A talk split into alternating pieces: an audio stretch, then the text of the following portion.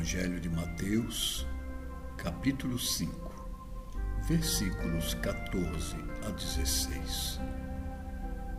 Vós sois a luz do mundo.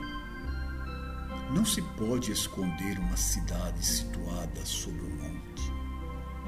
E ninguém acende uma vela e a coloca debaixo de um balde, mas no castiçal.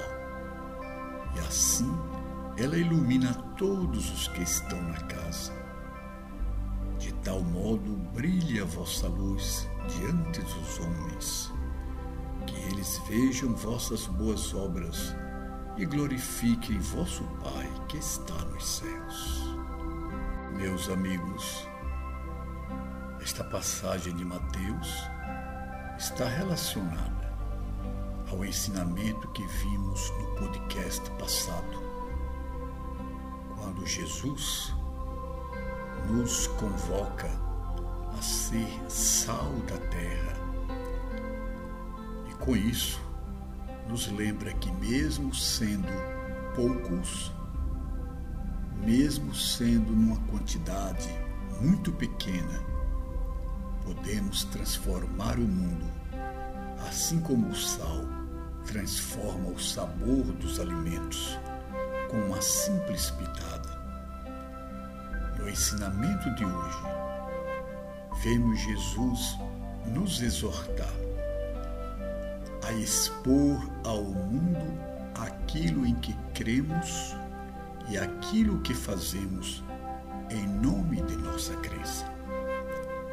É uma advertência para que não escondamos as nossas realizações e as nossas convicções, mas também uma exortação para que não nos percamos na falsa humildade ou no desejo, na pulsão de realizarmos um trabalho de autopromoção, de engrandecimento pessoal, quando, na verdade, todas as realizações que ocorrerem por nosso intermédio devem ser vistas como realizações do divino, realizações de Deus. E somente a Deus, a fonte, devemos prestar as homenagens. Jesus agiu assim.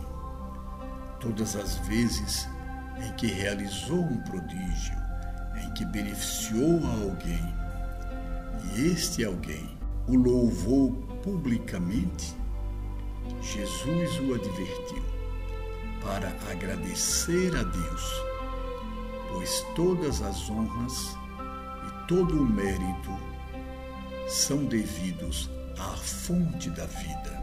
Hoje, mais do que no passado, faz-se necessário que aqueles que trilham o caminho espiritual possam colocar a luz que os ilumina ao alcance de todas as pessoas. Na verdade, a luz não existe para si mesmo, senão para servir. O objetivo da luz é dissipar trevas e só poderá cumprir esse objetivo se for colocada no cimo do monte ou como uma vela que se põe no castiçal e não debaixo de um balde. O que estamos fazendo do conhecimento que temos? O que estamos fazendo da nossa, do nosso potencial de agir, de usar as nossas mãos em benefício do próximo? Como estamos tratando as obras que realizamos em nome do amor, em nome de Deus? Não se trata de fazer engrandecimento pessoal, mas é fundamental que aquilo em que acreditamos e aquilo que realizamos seja compartilhado com os nossos irmãos. Foi assim que fomos beneficiados.